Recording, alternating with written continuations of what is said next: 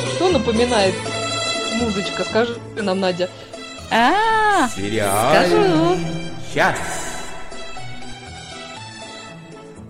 И замолчала.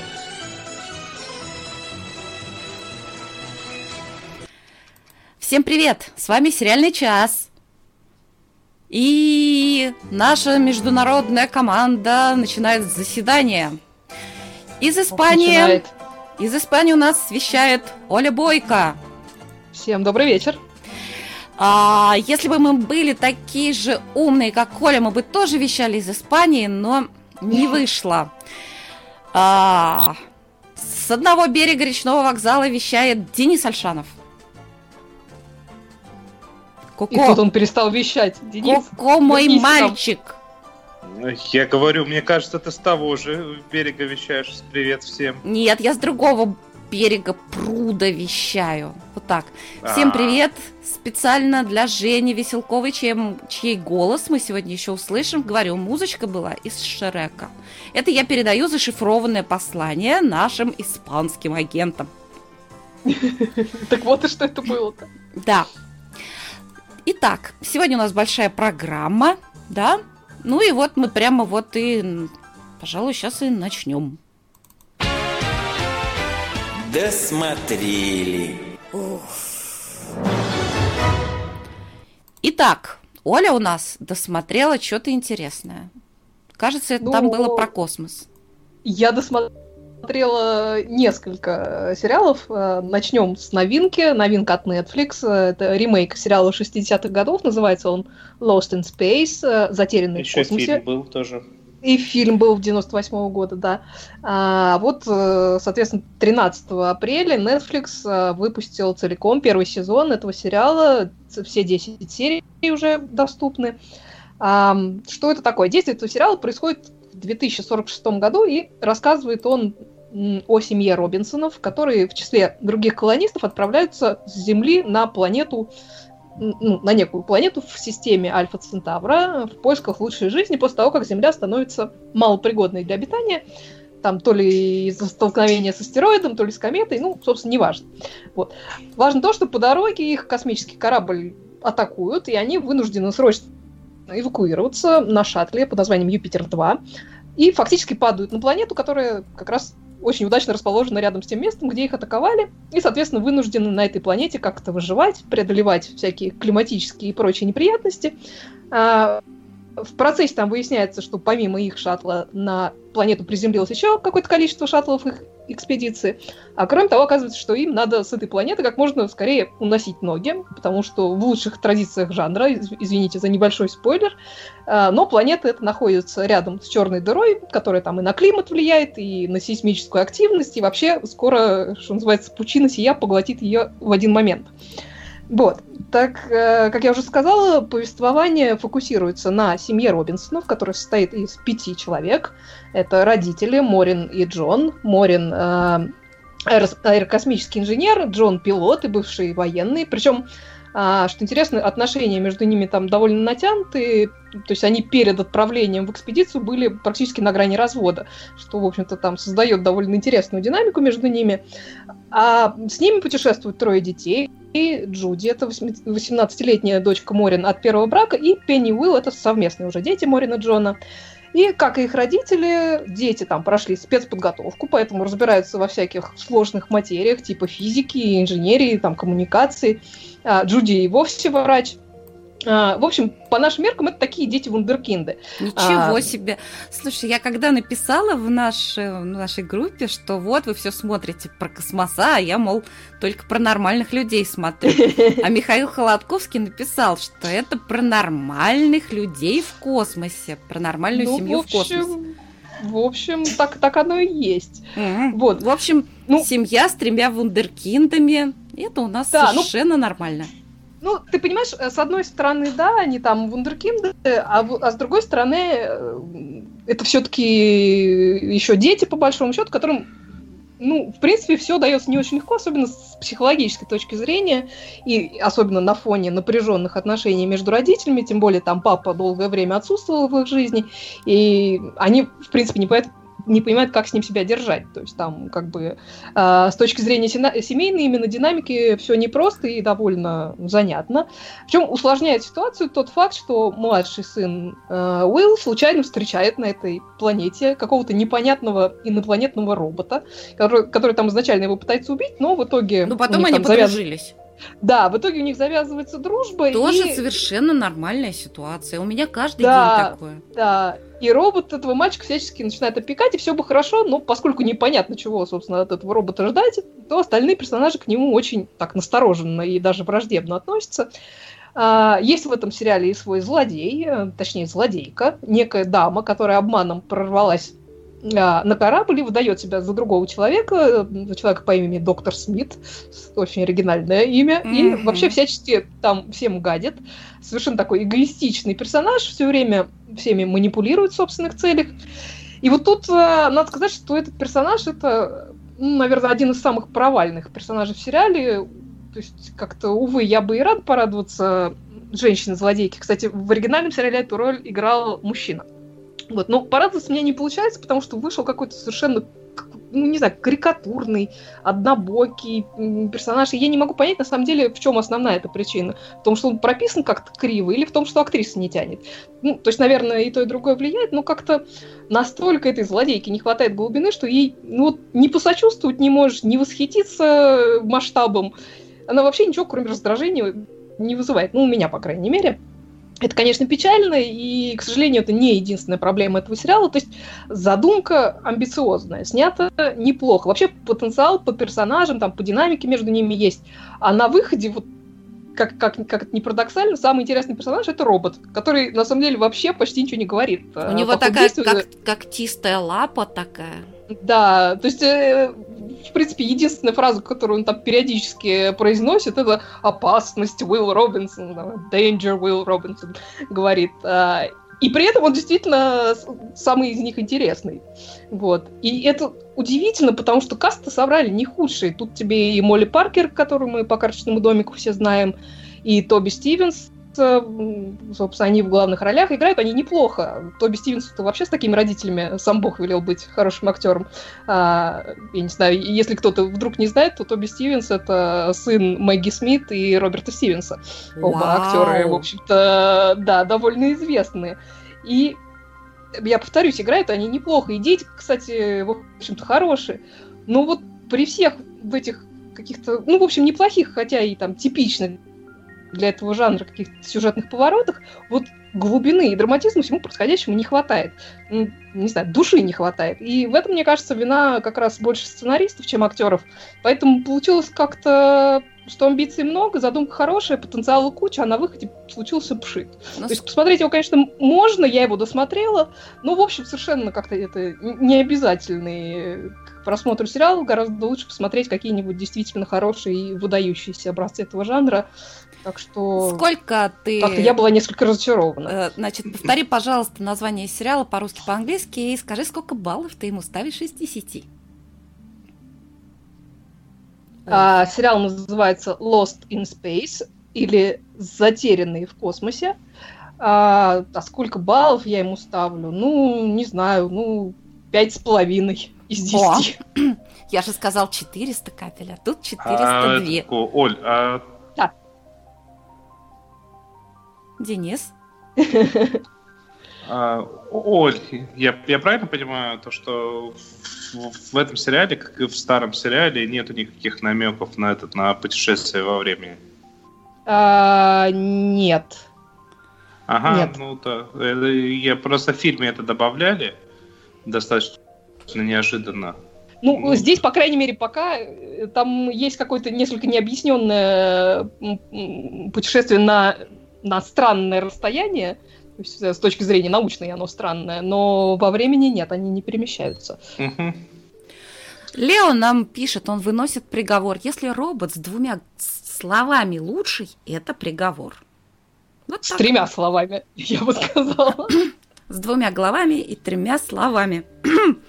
так, ну что же, пока я не пока я не потеряла совсем голос, я напомню правила нашей игры «Сериальная маска». Сейчас мы услышим голос Жени Веселковой, которая подготовила сегодня для нас игру. Она от первого лица будет представлять себя как персонажа сериала, который ну, достаточно известный. Во всяком случае, мы всегда выбираем сериалы, которые очень многие в нашей группе смотрели. А, будет всего три подсказки за время нашего эфира, и мы ждем от вас правильные ответы в чате. А, до... Да. Если будет победитель в течение игры, на что я очень надеюсь, то отгадка будет, э, будет у нас в эфире прозвучит, и победитель будет награжден новой премией, которая называется «Сериальный пингвинг». Это мы сегодня придумали с Олей. Потом объясню. Вот. Ну, собственно, вот, пора послушать первую подсказку. Слушаем Женю Веселкову. Сериальная маска. Маска. Маска.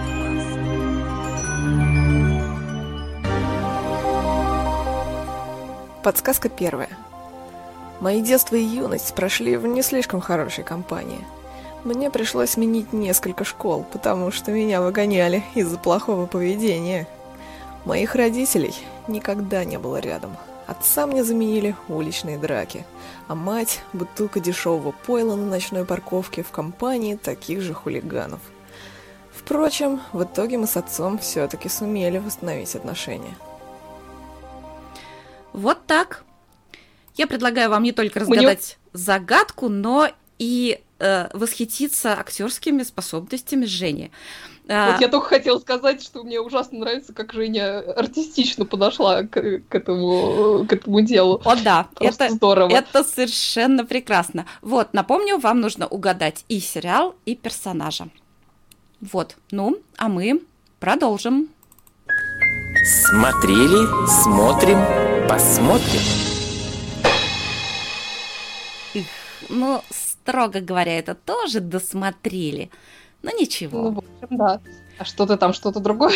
Ну, неважно, я же должна была что-то перепутать. Ну, действительно.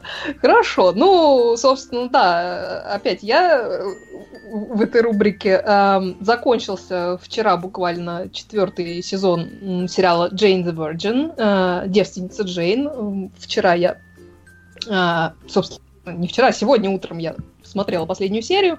И что я могу вам на эту тему сказать? Вообще, вот огромное количество сериалов как-то так, знаете, начинает за здравие, а кончается за упокой. То есть там первый сезон смотреть здорово интересно, а потом как-то все сдувается. В некоторых сериалах и вовсе сдувается э, по ходу даже первого сезона. А есть сериалы, которые со временем становятся все лучше и лучше. И вот uh, Jane's Virgin это один из uh, лучших примеров именно этой категории. И не то, чтобы он плохо начинался, нет, он вообще с самого начала был совершенно, на мой взгляд, прекрасен, но изначально можно было бы подумать, что он не выйдет особо за рамки какой-то такой остроумной и смешной пародии на латиноамериканские мыльные оперы, тем более и сюжет там самый что ни на есть, невероятно мыльно-оперный. И они сами это постоянно, на самом деле, подчеркивают. У них там, когда что-то очередное невероятное случается, голос за кадром, это такой отдельный э, персонаж, который вообще все происходящее очень смешно комментирует и обстебывает, он так и говорит, нет, ну это просто как в мыльной опере. То есть они действительно вот конкретно сюжетные ходы строят по всем канонам латиноамериканских сериалов э, со всеми страстями. И, и, и тут, тут тебе и искусственное оплодотворение по ошибке, и любовные страсти и треугольники, и коварные близнецы, и прочие какие-то неожиданно появляющиеся члены семей, и главы международных криминальных организаций, и убийства. А один персонаж, это отец главной героини, он там и вовсе самая настоящая звезда латиноамериканских сериалов, который постоянно в каких-то совершенно безумных по сюжету мыльных операх снимается, и вообще весь такой из себя дива. И, кстати, вот в этом четвертом сезоне э, одна из прекрасных линий как раз связана с тем, как э, этот самый Рохелио де Лавега наконец-то ему удается приблизиться к своей давней мечте и снять американскую версию одного из э, своих сериальных хитов. И даже удается ему заполучить э, настоящую звезду на главную женскую роль. Звезду зовут Ривер Филдс, а играет ее Брук Шилдс. То есть Ривер Филдс это такая пародия на Брук Шилдс. Мгм. И это совершенно, конечно, прекрасно, потому что это такое столкновение двух див, причем бедный Рохелио там все время попадает в просак, то волка на нее случайно натравит, то нечаянно спалит ее знаменитые брови. Вот. Ну и сама она там тоже непроста, сразу пытается переделать весь сценарий и повыкидывать все такие козырные мыльные каноны, потому что ей кажется, что это страшная вообще фигня. И там, на самом деле, ужасно смешно, как, э, как, ей, как им удается ее пере- переубедить. Вообще в этом сериале очень много всего смешного, но каких-то по-настоящему драматических моментов они тоже не странятся. Опять же, в этом сезоне была сюжетная линия про то, как э, у одной из героинь нашли рак груди, и вот э, к этому они пере- передошли, ну, я бы сказала, крайне бережно и уважительно. То есть они как-то очень четко понимают, где грань между тем, ну, что можно обстебывать, а что нет. А, и тут как, э, как сказать, чувство меры, вкуса и так-то им совершенно не изменяет. Вообще-то, конечно, сериал про семью в первую очередь. Э, В центре этой семьи, конечно, главная героиня Джейн Виянуэва, ее мать Ксиамара и бабушка Альба. Три поколения прекрасных латиноамериканских женщин, которые постепенно собирает вокруг себя всю такую все более и более разрастающуюся семью, причем, хоть она и разрастается порой совершенно мыльными способами, это как-то не меняет того факта, что это настоящая семья, члены которой друг друга очень любят, они там, понятное дело, ссорятся периодически, но вообще друг за дружку горой стоят. Да и по отдельности все персонажи отлично прописаны, там очень живые и совсем не карикатурные они. А то, как они развиваются, оно, в принципе, даст фору иным серьезным драмам. Вообще в этом сериале а, отлично прописаны все персонажи, они очень живые, совершенно не карикатурные. А вот то, как они развиваются, ну, в принципе, э, мне кажется, даже не всегда в серьезных драмах э, такое хорошее развитие персонажей.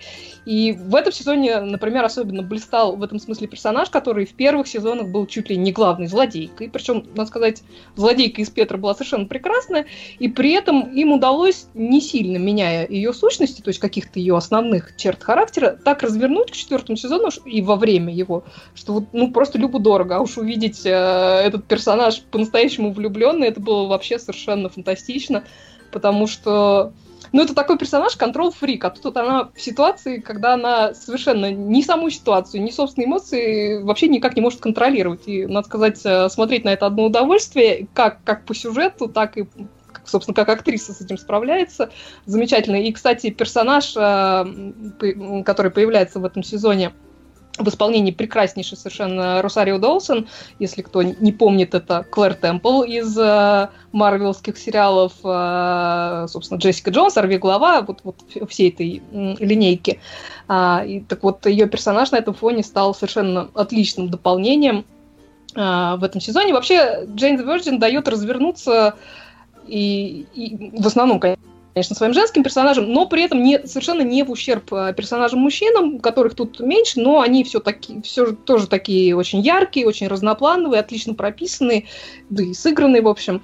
А, так что я могу сказать, что четвертый сезон Jane the Virgin э, офигительно прекрасен. Он закончился таким клиффхенгером, что у меня, честно говоря, даже челюсть отвисла.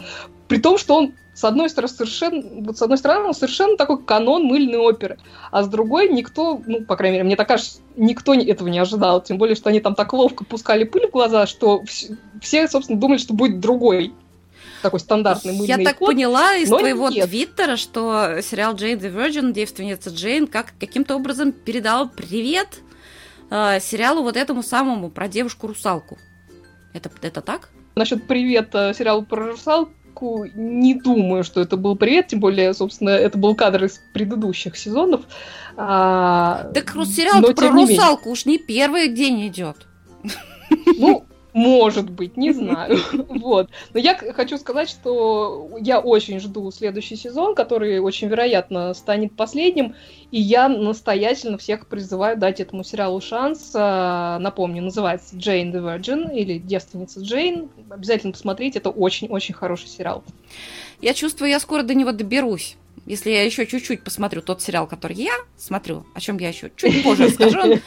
Вот. Нам пишет Максим Магин. Привет, ведущие слушатели. Я планировал смотреть поменьше криминальных сериалов, но не получается, поскольку отыскиваются качественные продукты. Например, «Хитрый Пит», «Подлый Пит», «Смертельное оружие», «Зацепка». Мне нравятся обаятельные мошенники, которые пытаются жить чужой жизнью ради своих целей, Поэтому подлый Пит мне пришелся по душе. Тем более он совсем не подлый, по крайней мере, по отношению к своим близким и друзьям.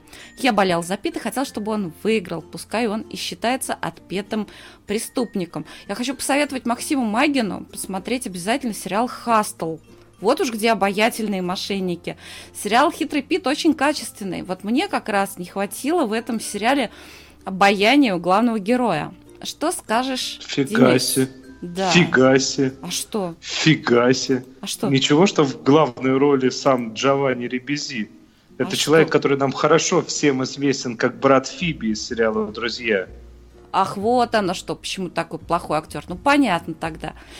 Фига себе, Слушайте- «Друзья» лучший сериал всех времен и народов. Ну, для кого-то, М, безусловно, да. Сма- смотря каких народов. Ну, значит, Любых. вот эти народы, видимо, считают, что человек совершенно с протокольной физиономией, вот, он вызывает доверие. Ну, допустим, но если бы я такого Пита увидела на улице, я бы прижала сумочку. Никакого доверия у меня он Ну, не не, не, вызывает. не, не, не. Да- Давайте для начала в двух словах, о, об чем речь. Прекраснейший сериал «Подлый, «Подлый Пит». Я на самом деле нахожусь в самом начале э, всей этой истории э, замечательной. Э, С главным сценаристами, в которой внезапно выступили э, Дэвид Шор и э, Брайан... Господи, как же его? Брайан Крэнстон. Да, Это тот, с- ко- с- к сценаристам, тем более к Брайану Крэнстону, никаких претензий.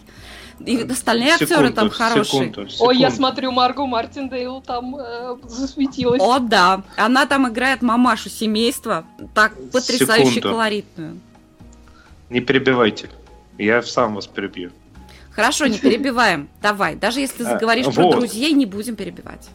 К- Короче, а, внезапнейшим образом сценаристами выступили Брайан Крэнстон и Дэвид Шор. Я абсолютнейшему образом был уверен, что Дэвид Шор умеет только в такие в медитативно э, балансирующие на грани интересного и скучного, ну, как Хаус, как э, этот ужасный доктор. А Брайан Крэнстон, ну, вообще, я не понимаю, может, это даже его сценарный дебют какой-то, Леша его знает, не, не вдавался в подробности. О чем речь? А, Из тюрьмы выходит э, главный герой. Главного героя зовут Мариусом.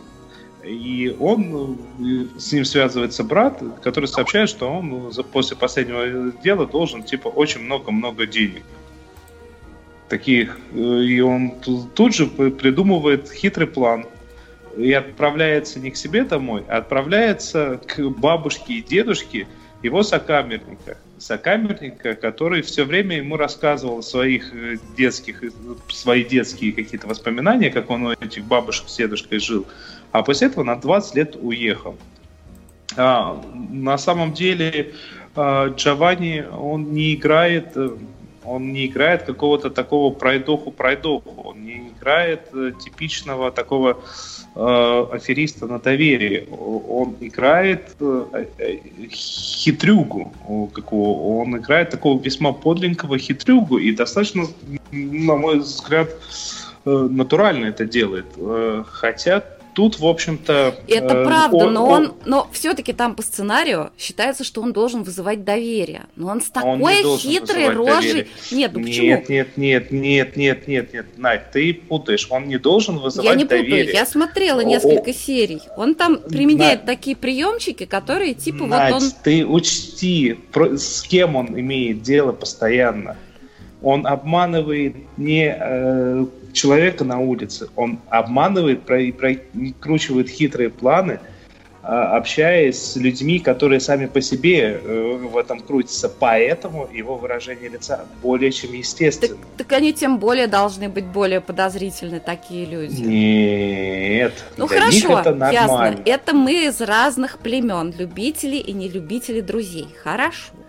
Ну, не любителей друзей не бывает. Точка. Как это не бывает. Бывает. Вот так вот. Не, не бывает, точка. Если ты не любишь друзей, значит, ты не смотрел друзей. Ми- меня нет, я пыталась. И не я смогла. пыталась. Сколько раз пытались? Я Сколько раза- раз сезоны Я раза, я раза четыре пыталась и все время натыкалась на какую-то гадость. Вот мне вот прям Я запала как-то- последняя моя попытка в душу. Значит, кто-то там кому-то сел на колени, я уже не помню кто. Какая-то девочка Так. какому-то мальчику села на колени и говорит, ну скажи мне, вот скажи мне, скажи мне что-нибудь грубое. Он ей говорит, аборт. Ха-ха-ха-ха-ха-ха за кадром. Вот это что?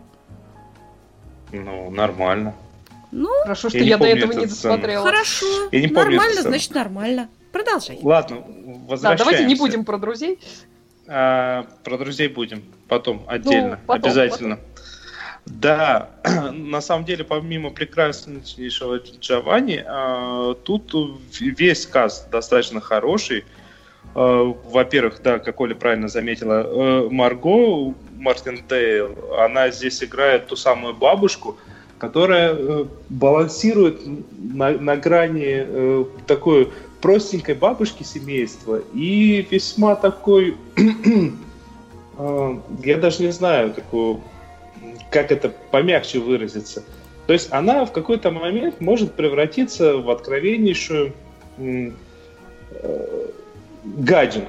Ну, как гадину? Она это делает, потому что там как у нее есть бизнес, потому что она этим бизнесом занимается, потому что этот бизнес так или иначе связан с преступниками. И если где-то нужно додавить, она с таким ровным лицом давит, и настолько это хитро и нагло, то, что вот прям ты вот поражаешься. Секунду тому назад этот человек вел себя принципиально по-другому. Но я бы не сказала, что она такая гадина. Она просто вот такая волевая дама, которая, А, у которой своеобразное не- представление о морали. Она нет, она, она именно, знаешь, так э, на, на чисто какого вот не меняя выражение лица, просто говорит, ну, понимаешь, ему позориться некуда, а вот ты тебя, например, можно протащить. И вот ты понимаешь, что, что вот реально человек, не меняясь выражение лица, просто слегка так глаза начинают гореть, а она просто вот меняется из, из доброй бабушки семейства, которая воспитывает э, неимоверное количество внуков, детей и Ну, правнуков. знаем мы И- таких добрых бабушек. Они держат всю семью в кулачище в своем огромном. Вот. э, Колоритная, и колоритная она. Она мне там вообще нравилась. Ну, она, естественно, и Брайан Крэнстон. Я вообще это смотрела. Брайан, Брайан, Брайан ради Крэнстон, Брайана на, на Крэнстона. самом деле, Брайан Крэнстон на самом деле здесь не самый интересный и Да, персонаж. конечно, да У куда него- уж Брайану Крэнстону ты чай пить, А, конечно. У него, не, у него не очень интересный персонаж, на самом деле, потому что он играет просто... Брайан того самого- Крэнстон сыграть может телефонную книгу, так что все Господи, будут рыдать. вот забудь эту фразу. Вот как, как говорит Вуди Аллен, какую, никогда нельзя использовать фразу «он может сыграть телефонную книгу». Это Давайте самое не ужасное, будем что про- можно сказать. И телефонную не будем про будку Вуди Аллена, тоже. пожалуйста. Не будем про Вуди Вот. Аллена. Телефонную Ладно. будку даже может сыграть. Вот А, так. ко- Короче, Лучше, чем возвращаясь- 100 возвращаясь 500 к тысяч друзей. Да. Возвращаясь к Брайану Крэнстону, у него достаточно типичный и скучный персонаж. Он играет э, просто того самого человека, который поставил главного героя, его э, брата, на деньги. Он играет обаятельно, но персонаж достаточно скучный. Хитрый, но скучный. В Не с- некоторых вообще ни разу как- не скучный. Вот я просыпалась только на нем. Э, что Вот. я такое сказала? Я просыпалась, когда на экране появлялся непревзойденный, Не, гениальнейший мне предыдущая Брайан. версия мне больше понравилась. Брайан Крэнстон. Вот ты, значит, проспала все самое интересное. Так. Ну, Вот ты реально проспала все самое интересное. Ну, хорошо. Потому что Брайан Крэнсон здесь, ну, у него персонаж скучный, ну, скучный. Во всяком случае, по результату первых, первых серий он скучный. Может, дальше, конечно, повеселее, я, я это смотрю, потому что мне пока очень нравится. Но персонаж у него реально скучный. Ничего ты с этим не поделаешь. Вот, ладно, все, все мои мысли сбило, как всегда меня э, затыкаешь, перебиваешь, пытаешься доказать, Ужас. что Брайан Крэнстон гений. Брайан Крэнстон гений, а друзья это говно для таких, как я, Так, морально Де- де- ограниченных. девочки, девочки не, не, ну. Денис, ну это уж ты это самое, не, не надо вот такие вещи говорить. Вот. Но, тем не менее, как бы я Пита буду смотреть и дальше, потому что сериалчик очень даже забавный и интересный. А, и, как бы, и главный герой, ну, об, об, обаяшка, трусливая обаяшка. Хорошо, тем более, что сейчас идет какой-то очередной сезон, кажется, второй. А второй закончился как раз. А, вот прямо сейчас закончился, да? Ну, совсем недавно, да. Вот, значит, вот недавно вышел и закончился второй сезон, и я думаю, что когда Денис досмотрит, он нам поведает о впечатлениях. А я да, расскажу Денис, вам... назначаешься, извини, назначаешься ответственным за Сники Пита. Да. 9 марта вообще закончился. Вышел целиком сразу. Да, когда Денис будет про, рассказывать про Брайана Крэнстона, меня нужно будет привязывать к стулу, наверное, или что-то еще такое делать. Проблема не в Брайане Крэнстоне, При, привязывать не в да. персонаже. Ты знаешь, я тоже Проблема вот думаю... не в Крэнстоне, а в персонаже. Я не еще могу... раз повторяю. Нет, я не могу не согласиться с тем, что проблема не в Брайане Крэнстоне. А я расскажу вам о своем сериальном вечере, как проходят мои сериальные вечера. Обычно все это начинается с того, что ребенок говорит у меня, а там нет новой серии фокусника. А, я говорю, нет, вот еще пока нет, но вот скоро будет. Ну, тогда давай смотреть вне времени. А может, мы посмотрим, говорю, о Барри? Или еще там что-то такое. Вот, у меня свежий патологоанатом есть, я хочу патологоанатома. Нет, вне времени. Я говорю, ну почему ж ты смотришь все время вне времени, они тебе еще не надоели, они же такие однообразные, они так плохо играют, там так все пафосно, там так все не смешно. А мне ребенок говорит, ну ведь это же приключение, и я не могу. Конечно. И я не могу с ней не согласиться. Вот действительно, мне самой интересно смотреть этот сериал, но меня в нем многое бесит. Уже давно пора сделать заставку сериальный кактус. Ну, Там... Ну, в общем, да. Тем более, тем более Супергерл начинается опять, точнее, начался. Вот да. Слушайте, ну, что мне единственное нравится в этом сериале? Нет, мне нравятся костюмы. В принципе, мне даже нравится идея, хотя я считаю, что сценарий не без недостатков. Вот, мне нравятся актеры, особенно мне нравится главный злодей. Вот здесь как раз главный злодей самый колоритный и сложный. Я, кстати, угу. его узнала, я его видела в скорой помощи. Он... А, да? Да, он был влюблен. Не помню. Он был влюблен в Джулиану Маргулис. О боже мой. А она уехала к Джорджу Клуни. Поцеловала его в щеку на прощание. Он так глаза прикрыл, так. А она уже убежала к Джорджу Клуни. Ну, что делать? Ну, можно, можно ее понять, в принципе. Ну, в принципе, да. Так вот. Прекрасно. А, самое смешное, вот что меня бесит, там очень мало юмора. Они все такие серьезные. Это жуть с э, ружьем. Э, извини, пожалуйста, можно я тебя перебью? Ты в оригинале смотришь или в озвучке? Я смотрю в озвучке. Еще не хватало mm. в оригинале это смотреть. Ну, возможно, просто часть э, юмора теряется в озвучке. Ну, я не знаю. А, а приведи мне пример юмора. Там вот я помню, что у них там, там, у них там юмор такой. Сейчас мы пошутим шутку. Вот, например, они там, у них было что-то такое приключение, застряли в прошлом, машина поломалась, пробоина в борту. Машина это вообще, это такая гравицапа, это вообще. Да-да-да. С таким ну, лязгом. Да, это прекрасно совершенно. Вот это единственное это смешное. Мне, это мне как раз нравится. Что, да, мне тоже нравится, это единственное смешное, что есть. Она с таким лязгом заводится, просто вообще восхитительно. Ну так вот, гравицапу, значит, там что-то протаранили враги, застряли в прошлом, могли не вернуться, а там еще что-то чума, оспа, какие-то люди там всех хотят подстрелить, понятно.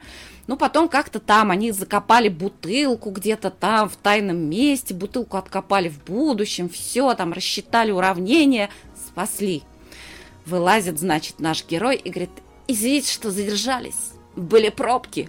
О, мы пошутили, я не могу. Ну, вот это вот, вот, вот он юмор, вот. А ты можешь привести какой-нибудь другой пример ну, юмора? Не смешно.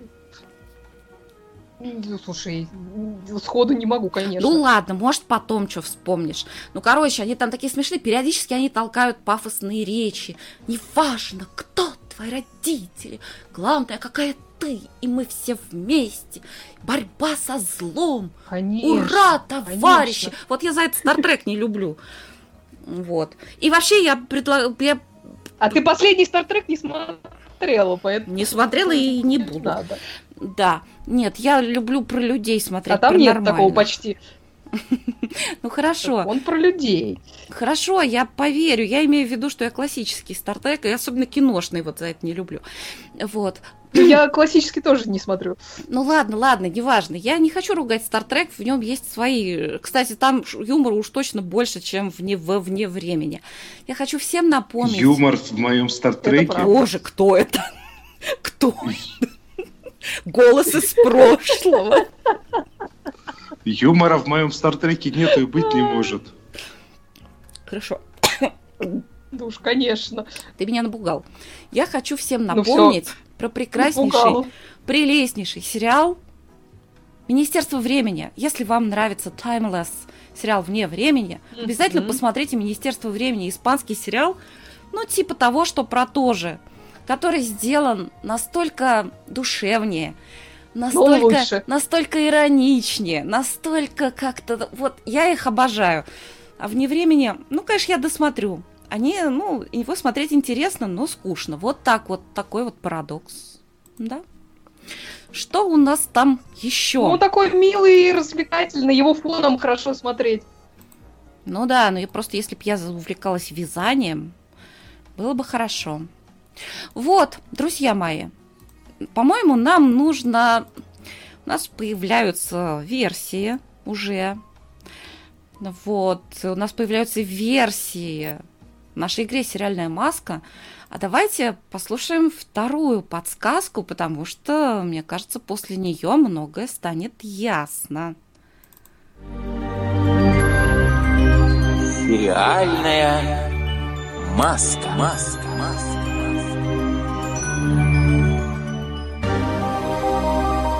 Подсказка вторая. Некоторое время я зарабатывал себе на жизнь, танцуя в ночном клубе, полуобнаженный и окруженный девушками. Я действительно люблю танцевать, в особенности под ритмичный рок-н-ролл. Сейчас, правда, я редко демонстрирую кому-то свое умение, но недавно я нашел человека, которому открыл эту сторону своей души. В течение жизни у меня было множество женщин, но то, что я чувствую к ней, лучше всех денег на этом свете. Вот так, я думаю, что ситуация проясняется. Вот. Вот, вот видишь, мы, мы, мы обидели э, нашу дорогую слушательницу Эльвиру Попову. Она пишет, что вот фанат Стартрека сейчас пойдет смотреть Стартрек, пока вы его тут пинаете. Нет, мы не его пинаем. на самом деле не пинаем никоим образом. Вот просто иногда пафосность хочется там чуть-чуть поубавить. Мне кажется, это на, нет, на- я- на пользу ему пойдет. Да, в общем-то, мы, я, например, не, не углубилась прям-таки в эту тему. Просто старый Стартрек, он мне кажется каким-то, ну, для меня старомодным. А кино, я так понимаю, что я смотрела худшую серию, где как раз пафоса больше всего. Ну, там был А ты ну, новый Какой? посмотри. Хорошо, может быть, там может, меньше может, да, пафоса. может быть, я доберусь, доберусь до нового Стартрека. Нет, я с уважением отношусь к Стартреку, конечно. Я даже о нем многое знаю. Я умею делать как Спок пальцами. И я так делаю часто. Эльвира, простите меня. А мы переходим к следующей рубрике. Я, я, я тут же попробовала сделать как Спок. Письма в редакцию. Нам в редакцию письмо пришло письмо. Это звуковое письмо от Лео. Он посмотрел сериал, который снял телеканал «Дождь» и позиционирует его как наше черное зеркало. Давайте посмотрим. Сериал называется «Этюды о свободе». Сегодня я расскажу о русском сериале «Этюды о свободе». Это сериал канала «Дождь» и Владимира Мирзоева. Это антиутопия про недалекое будущее с совершенно небольшими допущениями. Авторы не скрывают, что их вдохновляло «Черное зеркало», но если говорить о антиутопиях, то, конечно же, сразу все неизбежно вспомнят об Оруэлле, но это скорее замятин, поскольку здесь показана жизнь конкретных людей, даже не вся их жизнь, а один ее аспект, но достаточно важный. Не в последнюю очередь так происходит потому, как сами авторы признаются, что у них просто не было денег, чтобы показывать нам такие большие миры, как, скажем, в «Черном зеркале». Это сериал за 3 копейки, буквально одна-две локации в каждой серии. Ну и сами серии не длинные, по 25 минут максимум. Всего таких серий три. рай, самый опасный человек и наставники. Это, как сам Мирзоев говорит, пилотный сезон. Далее может быть хоть 3, хоть 333 серий. Антиутопия – такой жанр, в котором высказывание может быть довольно витиеватым и показывать таинственные знаки, в конце собирая их в какой-то общий э, сюжет и выдавая нам такую, так сказать, коду. В общем, э, относится к хорошему тону жанра, но в данном случае это довольно прямое высказывание. Нам говорят именно то, что говорят, и именно о том, о чем мы сразу могли подумать. Но это не делает данный сериал плоским. Это просто режиссерский прием такой, и к этой угловатости ты довольно быстро привыкаешь и адаптируешься. Буквально чуть-чуть о первой серии наставники молодоженам, естественно, в России, государство насильно предает кураторов из пар, которые прожили в семейной жизни уже достаточно лет – Наши герои, муж и жена, относятся к обязательному визиту кураторов совершенно по-разному. Муж считает, что это как визит к стоматологу, неприятно, но нужно. Жена активно против этого и пытается уйти, но у нее ничего не выходит. Что происходит дальше, рассказывать нет смысла, поскольку, как я уже говорил, это довольно прямое высказывание. Просто советую вам посмотреть, хотя бы эту первую серию, а лучше все три, они длятся недолго, как я уже говорил, и много времени у вас не отнимут. Изначально сериал был доступен только подписчикам «Дождя», но я думаю, что найти его вскоре на просторах интернета не составит никакой проблемы. Я надеюсь, что вы наберетесь мужества и посмотрите сериал «Этюды о свободе» и сделаете о нем собственные выводы. Спасибо, Лео. Лео вдогонку прислал мне заметки на полях по поводу сериала «Этюды о свободе». Сегодня в ящик бросили рекламку из центра Радомира. Я не знаю, что это такое. Они призваны помочь молодым парам в гармоничном построении системы семейного счастья. Системы прямо. Занятия проводят опытные преподаватели, ну и все в таком роде. Вот я и думаю, что допущение в сериале «Этюды о свободе» не просто малипусечное, его просто нет, этого допущения. Вот они, наставники. Но это так просто очень наглядно получилось. Вот так. Вообще у нас тут, конечно, мы живем во многом в черном зеркале. Тут, в общем-то, что-то выдумывать даже и не надо. Вот. Ну, а мы, между тем, переходим к более веселой рубрике. Эй, голубушка, да у вас депрессия. Вот хорошее средство. Будете принимать по одной-две каждый вечер. Доктор, а три серии можно? Можно, голубушка. Смотрите, сколько хотите. Спасибо, доктор. Сериальный час рекомендует сериал «Антидепрессант». Итак, мы по совету Дениса с Олей Мгм. стали смотреть сериал Барри. Я не, я не могу сказать, что я все время сидела и улыбалась, но мне он очень-очень понравился. Он какой-то такой вот... Ну, вот я когда прочитала, убийца, профессиональный убийца, хочет, идет на актерские курсы. Ну, хорошо, думаю, ну, что-то такое выдумали, вот давайте вот чего-то такое. Знаете, мне тоже вот иногда хочется что-то выдумать такое, вот чего, чего еще не было. Допустим, вот мы смотрим а, сериал, который там патологоанатом раскрывает преступление, или кто-нибудь там еще там специалист по психологии раскрывает преступление. А вот было бы здорово, если бы, допустим, буфетчица раскрывает преступление. Вот мне поэтому казалось, что Барри это что-то из той же серии. Давайте выдумаем что-нибудь такое эдакое. Но у них получилось не только вот выдумать эдакое, но это по исполнению совершенно восхитительно. Это так, так, сто, это тонко. Вот там нет такого. То есть, хотя там главный актер, я так понимаю, что он известный комик, но там нету таких шуток, что вот мы сейчас пошутим шутку. Там, там юмор такой очень контекстный, очень-очень специфический. Вот, что ты скажешь, Оля? Ой, а у нас Денис. А, а Оля отключилась. Отключ. Ну, там как бы он не то, что совсем уж известный комик, он тогда телевизионно известный комик. А, но я даже не, я в принципе не воспринял на самом деле этот сериал как какую-то комедию-комедию. Он так просто местами весело. Ну, а Вот. так интересно. Вот вроде не комедия, а такое... э, это такой фильм про жизнь с большим-большим количеством абсурда. Но это такой абсурд, что вот, ну вот мы так живем. Так, секунду, я сейчас вас передоберу, потому что не могу дозвониться до Оли в- по отдельности. Так, Денис, ты тут? Я-то тут.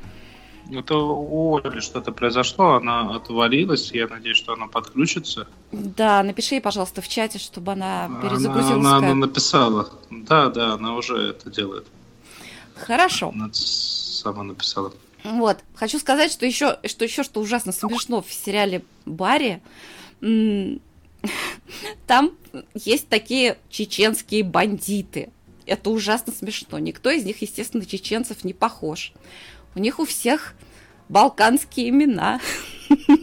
Но они называются чеченцами. Вот так вот. Ну, какие имена были, такие использовали. Что ты в самом деле? Вообще-то да, ты прав. Вот. Денис, ну ты посмотрел его дальше? Расскажи еще, что какие у тебя... Я, я только первую серию успел посмотреть, на А. самом деле. Да, А, Их, а их вышло сколько? Четыре или пять? по-моему, четыре. По-моему, четыре. Четыре, да. Вот. Я все рвусь посмотреть третью и четвертую, но ребенок не дает со своим вне времени. Но мы уже смотрим второй сезон, так что я думаю, что скоро посмотрим. Так, Оля, что-то я не знаю, почему не удается ее подсоединить. Ну, Она, она сама сможет какое, а, пере- подсоединиться. Судя по всему, у нее что-то гл- более глобальное. Мгм. Так, ну хорошо. Раз так, тогда Денис. Денис написал, посмотри в список сериалов, ты упадешь в обморок. Я Ну, посмотрела, правильно. я посмотрела и не упала в обморок, потому что увидела Ну, там название одного из моих любимых бугагашечных сериалов. Шел 2018 год, а до сих пор не закрыли этот позор под названием «Теория большого Ах, взрыва». вот оно что. Одиннадцатый сезон идет. Я почему в эту клаку залез, прости меня, Надя, но это по-другому не назовешь. Я просто до девятого сезона все досмотрел, потом наплывами. А, какого? Тут ведь в последней серии на данный момент засветился Нил Гейман. Я вот именно эту серию посмотрел. Ну, конечно, по уровню сюжета, по уровню шуток, э, они очень давно съехали и всплывать не собираются. Ну, и вот эти вот постоянные непрерывные звезды и гости, это мне уже напоминает то, что произошло с Симпсонами, когда из сериала, который просто высмеивал все э, поп-стандарты, они превратились в сериал, в который все звезды должны обязательно засветиться. Благо, конечно, в теории большого взрыва в звезды должны не, не все там, не, там, не Леди Гага, не Кайли Минок, либо кто-то еще засветиться, а только пока более-менее киковские звезды.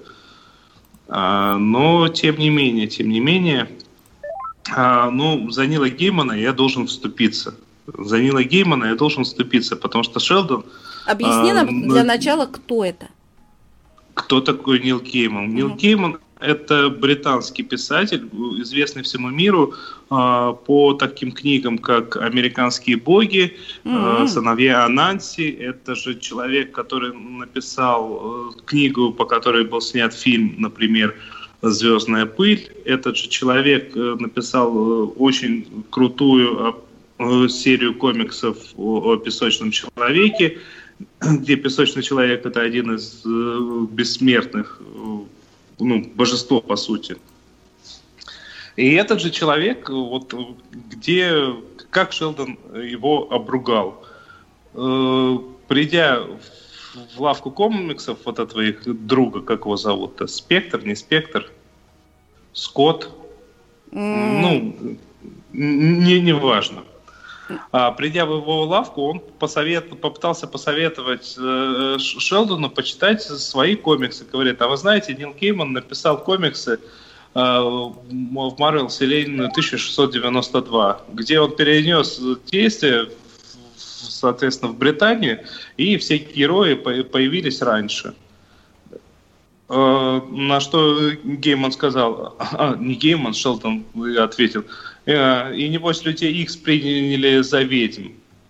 Ну да, ответил Нил Гейман. Вот это вот шутки у них, я не понял. Наехать на Нила Геймана это шутки? Шелдон Какие вообще... шутки? Шелдон на всех наезжает. Он даже наезжал на, на великого, на великого Стивена Хокинга. Он перед, ним в, он перед ним в обморок упал, не надо. И в обморок упал. Одно другому не мешает. Теперь тебя слышно, Оленька, как я рада, что Ура, ты вернулась. да, ура. А то пух такой... Да, у меня, видимо, упал Денис, интернет. Такой нудный, ну такой нудный, ну... Не знаю, Ну, мне... Должен же кто-то быть нудным. Ну что ты прямо, я не знаю. Действительно, а то все я да Он, я. он не нудный, он обстоятельный. И это мне говорит человек, который до сих пор смотрит теорию большого взрыва. Да, смотрю с большим удовольствием. Они, они, они хорошие и веселые. Хотя я согласна, нет. что я, я согласна, что у них шуточки немножечко как-то вот они подустали, подустали. Ну там готовятся Ну, к свадьбе. Это забавно, смешно, мило. Вообще мне ужасно нравится подружка Шелдона. С тех пор, как она появилась в сериале, вот вообще, когда она только- только-только появилась и стала привыкать ко всей этой компании, вот тогда, мне кажется, это бы- были самые смешные моменты. Да, Ну, вот момент, когда она на появилась... Стартрек его- Шелдон не наезжал. Более того, Шелдон огромнейший поклонник Стартрека. Это, да. Да, и у него так-то был запрет приближаться к Леонарду Немою. Да, как-то ему, а, как-то ему Пенни подарил на день рождения салфетку, которым вытирал рот Леонард Немой. Это было вау. Ну, в общем, да, Стартрек это Это- Маленькие фанатские радости. Конечно, они что, там столько серий, когда они наряжались в костюмы от Стартрека. Нет, это все прекрасно, совершенно чудесно и мило. Ну вот на, на самом деле им нужно было заканчивать тот момент, когда вот это вот са- самый... Ой, да, я рада, что они тебя не, не рада, что они тебя не послушали. Ну все, мы поняли. Фа- Фанни Фаров Палмер появилась, мы- когда, вот тогда оно все умерло. Точка. Ой, вот ничего ты не понимаешь. Ладно, ничего. Мы переходим к следующей рубрике. А какая она, кстати? Вот.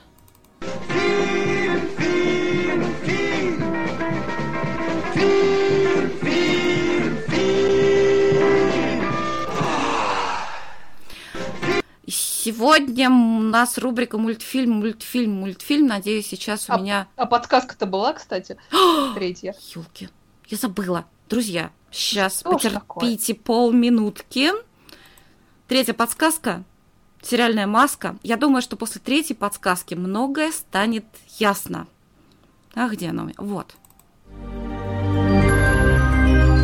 Сериальная маска. Маска.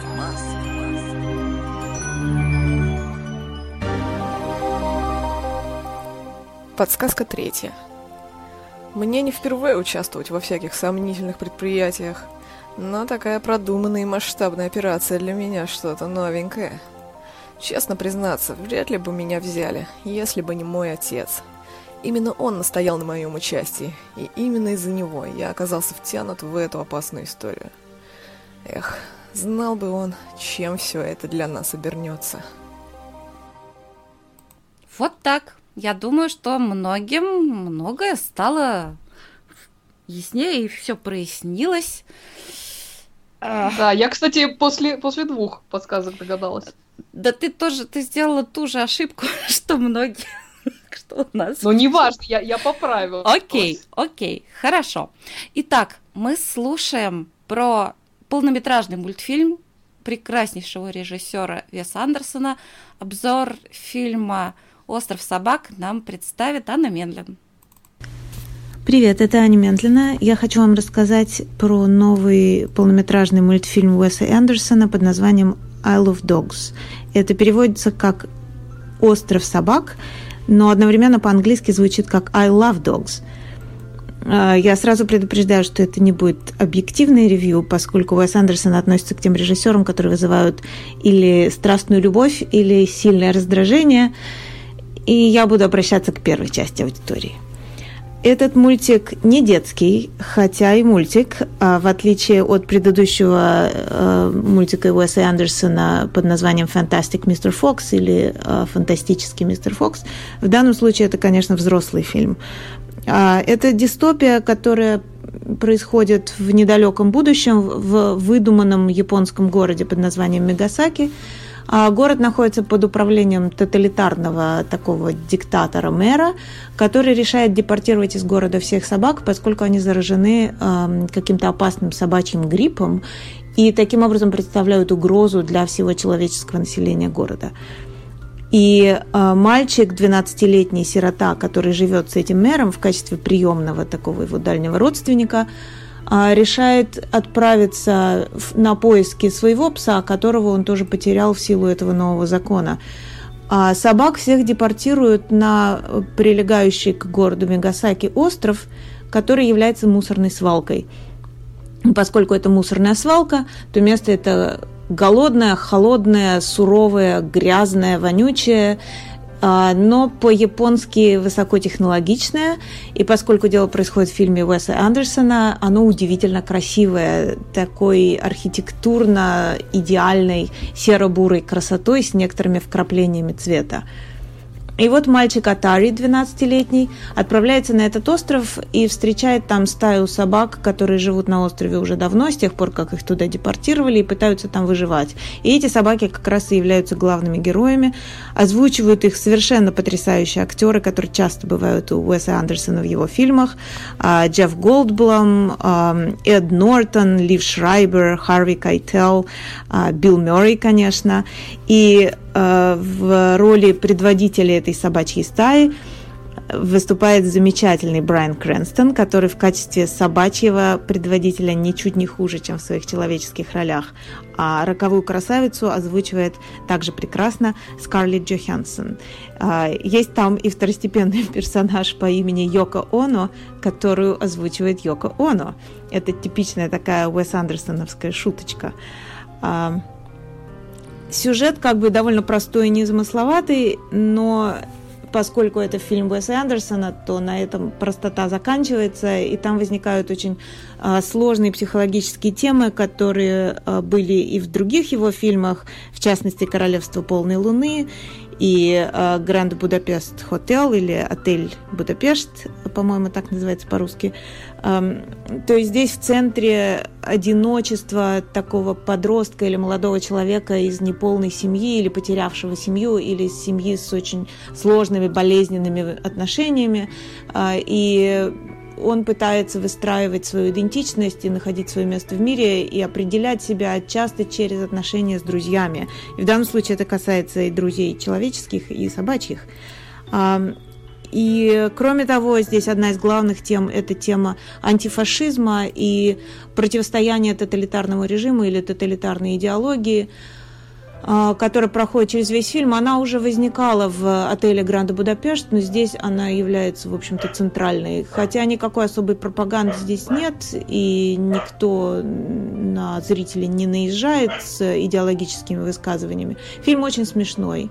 А, хотя юмор мрачный и быстрый, как обычно бывает у Уэса Андерсона, то есть надо успеть уловить шутку, пока он не продвинулся дальше. Никто закадровый смех здесь не включает и пауз для того, чтобы посмеяться, не делает.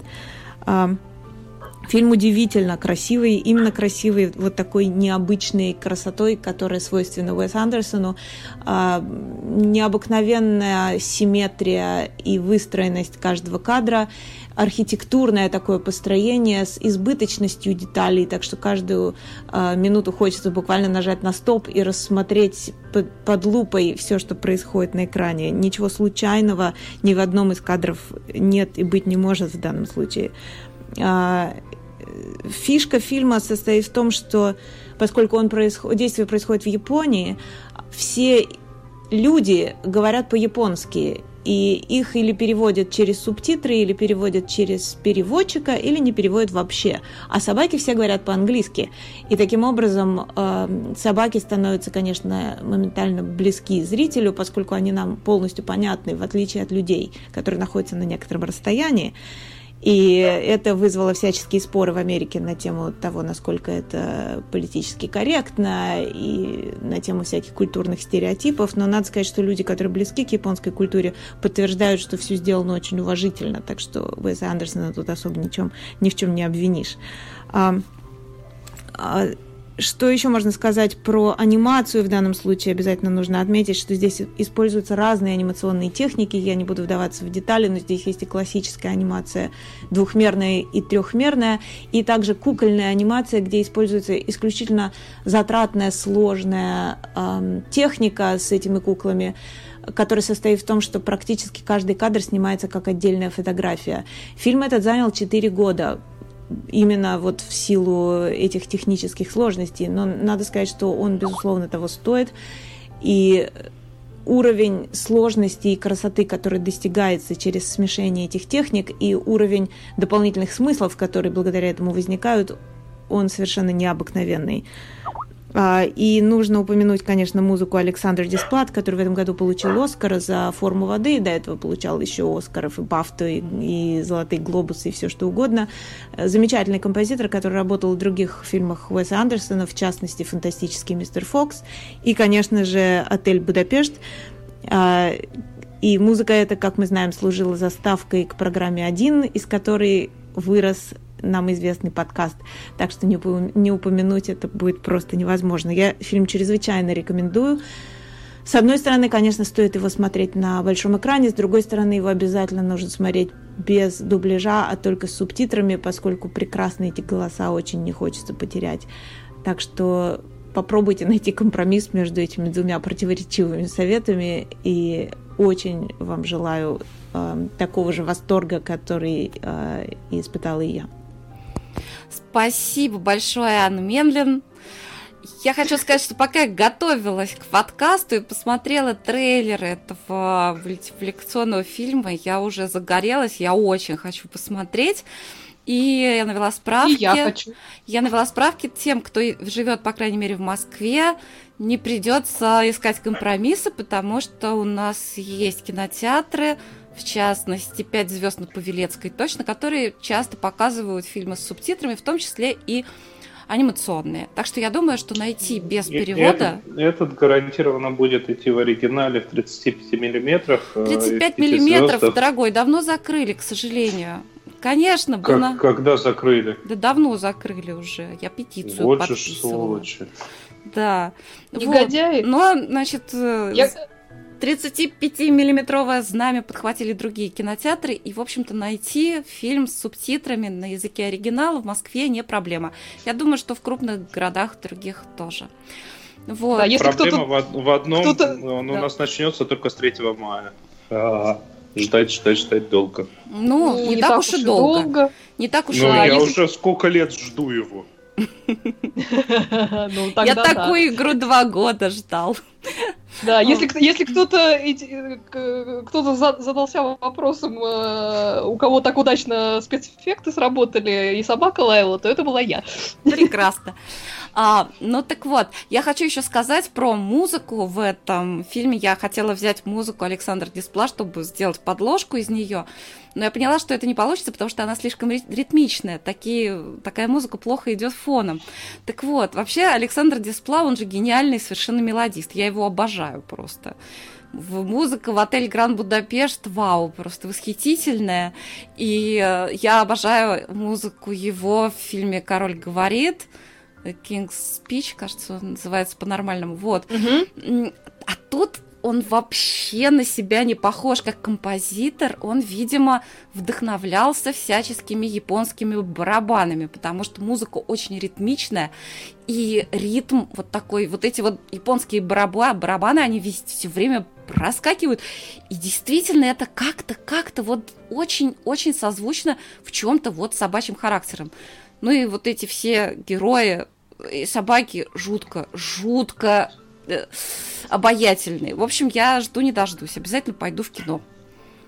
Так да, вот. по- подсыпаю голову пеплом. а, Я имел в виду пионер. Я имел пи- пионер, в который большая А. часть того, что стабильно было в 35 миллиметрах, э, теперь в пионере. Да. Понятно. Вот. Ну, э, короче, э, когда мы посмотрим этот мультфильм, я думаю, что мы еще расскажем о своих впечатлениях. Вот. А я, между тем, немножко в замешательстве. Дело в том, что а, у нас есть как бы два победителя. Первый правильное имя назвала Настя Попова. Браво! Ура! Браво, Настя, сейчас вот это будет. Ау! Ура! Настя вручается, вручается сериальный пингвинг, золотой сериальный пингвинг. Но мне кажется, что не стоит э, обходить награды и Мариану Мухину, потому что она первая угадала правильно сериал и э, сделала ту же ошибку, что и Оля, которая тоже сказала, что это был Рио. И Мне кажется, Ну, я что... подумала-то на правильного, ну, просто имя перепутала. Да, ой, я думаю, что с перепутала. Марианной то же самое А произошло. я думала, что я понимаю, почему сделали эту ошибку, потому что вторая подсказка была про танцы, а как-то именно с танцами больше ассоциируется Рио, чем Денвер. Ну, Рио такой веселый город, потому что, да? Ну Вот. да. Карнавал. все Я считаю, что... Если вы так же, как и я, не понимаете, о чем речь, это нормально. Да, и под- поставь уже нам отгадку. Хорошо. Итак, я предлагаю все-таки считать, что в сегодняшней игре у нас два победителя. Давайте не будем жадничать, правильно? Ну, конечно, мы щедрые. Да, конечно. Итак, прави... внимание, правильный ответ. Маска. Я вас знаю.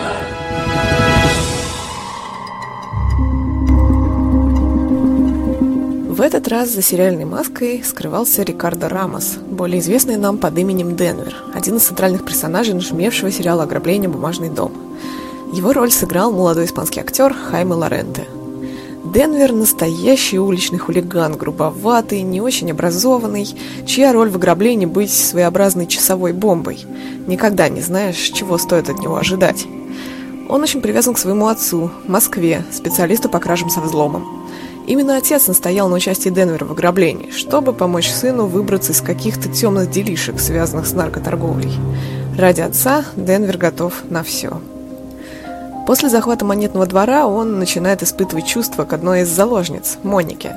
И между ними зарождаются своеобразные отношения. В результате Денвер показывает ей свою хорошую, в чем-то даже сентиментальную сторону.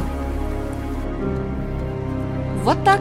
Спасибо, Жене Веселкову. По-моему, прекрасная получилась игра.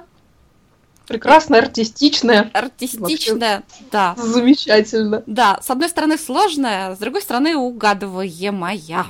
Во. Ой, кстати, я забыла сказать, что после первой подсказки Оля подумала, что речь идет о герое Нагиева из кухни. Ха-ха-ха, я тебя заложила. Не знаю почему. По-моему, это совершенно прекрасно. Э, Оля, ты, даже Причем знаешь, как кухню я зовут не этого смотрела, героя. что характерно. Оль, ты даже знаешь, как зовут этого героя, что самое подставляющее тебя. Да, я знаю, как его зовут. Нет, ты Ну, не знаешь, конечно. как его зовут. Она сказала, Знаю. что это... Нет, она сказала, что это... А, он же себя играет. Ну, Да. ладно. У меня оба про- пропали, я все прослушала. М, Ладно. Он играет себя. Все ровно. Хорошо. Так вот, я хотела сказать, что сегодняшняя игра, она была не просто так, а по поводу. Потому, поэтому сейчас у нас будет небольшая рубрика. Сериальные новости. И я снова предоставляю слово Жене Веселковой. Главная сериальная новость этой недели. В среду, 18 апреля, компания-производитель сериала «Бумажный дом» Vancouver Media объявила, что в 2019 году нас ожидает полноценный третий сезон. Создавать его будут те же авторы, на этот раз, правда, в сотрудничестве с Netflix. Всего за пару недель «Бумажный дом» стал самым просматриваемым сериалом не на английском языке среди всех, что когда-либо выкладывались на платформе. Напомню, что целиком сериал стал доступен на международном Netflix только 6 апреля, то есть всего две недели назад. И за столь короткое время он успел обрести колоссальную популярность как в Испании, так и за ее пределами. Реакция на сериал была самая разная. Например, дочь знаменитого тренера сборной Аргентины по футболу Диего Марадоны очень вдохновилась и организовала квест по мотивам бумажного дома на собственной свадьбе. А парочка хакеров ради развлечения взломали аккаунты известных музыкальных исполнителей, таких как Шакира, Тейлор Свифт и Селена Гомес, и разместили на заставке их клипов кадры из сериала. Однако показ сериала имел не только такие веселые безобидные последствия – в Чили группа из 10 преступников пыталась совершить настоящее ограбление, переодевшись в костюмы героев сериала. А в Турции вообще разгорелся настоящий скандал. Сериал требует запретить на территории страны за распространение революционных идей и призыв молодежи идти против власти. Ведь преступники в сериале показаны скорее положительными героями, нежели отрицательными.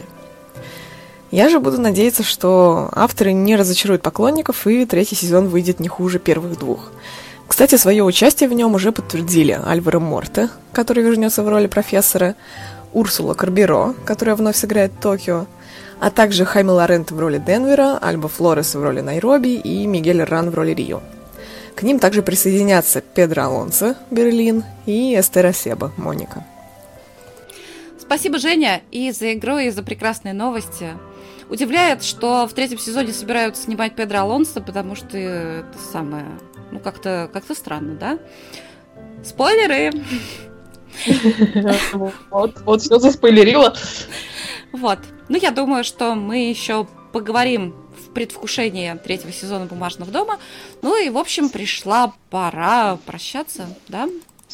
Да уж пора бы. Да уж пора бы, да. Простите, пожалуйста, за, за накладки.